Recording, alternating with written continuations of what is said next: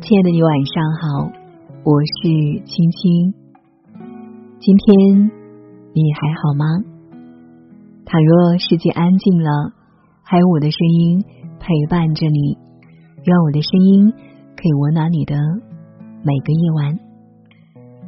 今天晚上和大家分享文章，说话的分寸就是做人的分寸，希望你会喜欢，一起来听。听过一个故事，古希腊哲学家苏格拉底非常善于演说，有不少年轻人啊慕名来向他求教。有一天，一位青年前来求教，那位青年。自我介绍时，为了表现自己，便高谈阔论，在苏格拉底面前大谈演说如何重要。苏格拉底等他说完后，向他索取了两倍的学费。青年不解，询问原因。苏格拉底答道：“因为我除了要教你讲话以外，还要教你如何闭嘴。”诚然，人人都有一张嘴，能说话不代表会说话，说的多不代表说的对。很多时候，口沫横飞比不上事实的沉默。正如海明威说的那样，人用两年时间学会说话，却要用一辈子学会闭嘴。会说话是一种本事。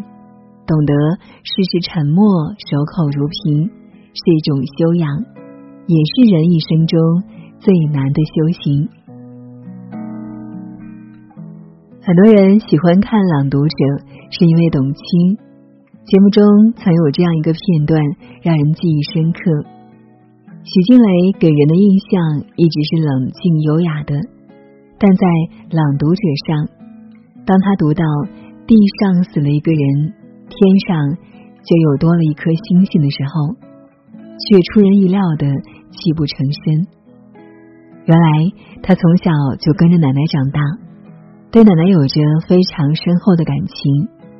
奶奶去世那天起，他一时间失了魂，落了魄，好久好久才缓过来。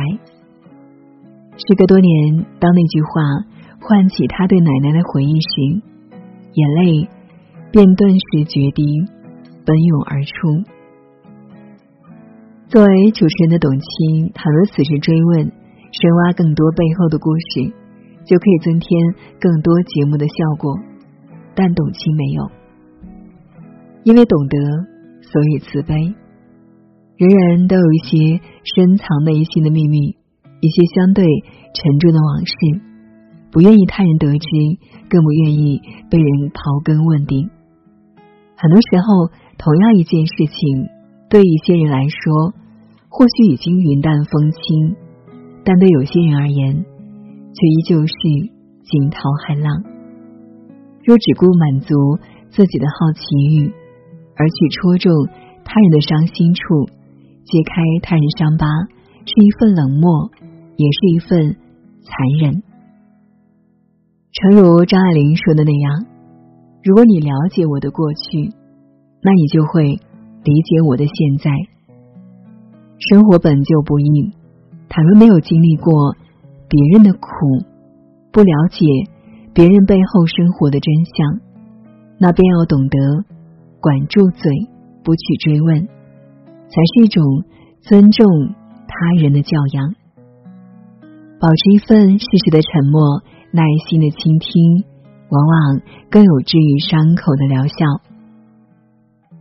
古人讲：“静坐常思己过，闲谈莫论是非。”生活中总有一些人爱当面揭人短处，让人难堪；背后爱说闲话，随意发表议论，还自我标榜为直率。殊不知，为何自己走到哪里都不受待见？不被尊重，因为没有人愿意靠近一个臭嘴巴。老家有位好事的大妈，喜欢到处张罗好事，爱替别人操心。前不久呢，有位姑娘谈恋爱，大妈听说以后，觉得对方男生配不上她，一会儿那男生长相不好，一会儿说那男生不够机灵，一会儿呢又说家庭条件不够门当户对。后来那姑娘不堪其扰，出入像躲瘟神一样躲着大妈，再也没有跟他说过话。感情的事，如人饮水，冷暖自知。希望对方过得好，这本身不是坏事，但要忍住干涉他人生活的手，管住自己随意评论的嘴，往往是更大的善意。王小波曾说：“口沫飞溅，对别人大做价值评判，层次很低。这世界很大，从不缺乏。”发表意见的人，缺的是不随意评价他人的善良和涵养。人前爱揭短，人后说闲话，不仅失掉了人际交往中的基本礼貌，还丢掉了自身的胸怀和素质。有修养的人能以包容胸襟看待世界，不把自己的主观想法强加于人。不用自己的唾沫去丈量他人的生活，水深不语，人稳不言，知人不行人，是与人交往时的一份克制，一份自律，是真正的成熟。好的生活哲学讲究一个分寸感，工作学习当是十分利器，吃饭需吃七分饱，说话之道要留三分余地。所谓世事洞明皆学问，人情练达及文章。说话留余地，讲分寸，并非圆滑世故，而是与人交往理应尊重他人，顾及他人感受，让彼此舒服的处事智慧。一代大师章太炎曾遇到经济上的麻烦，迫不得已拉下脸面，请杜月笙帮忙。杜月笙一个人亲自偷偷跑到苏州，一番无关痛痒的寒暄后，将一张钱票折好，压到茶碗底下，顾全了张太爷的面子。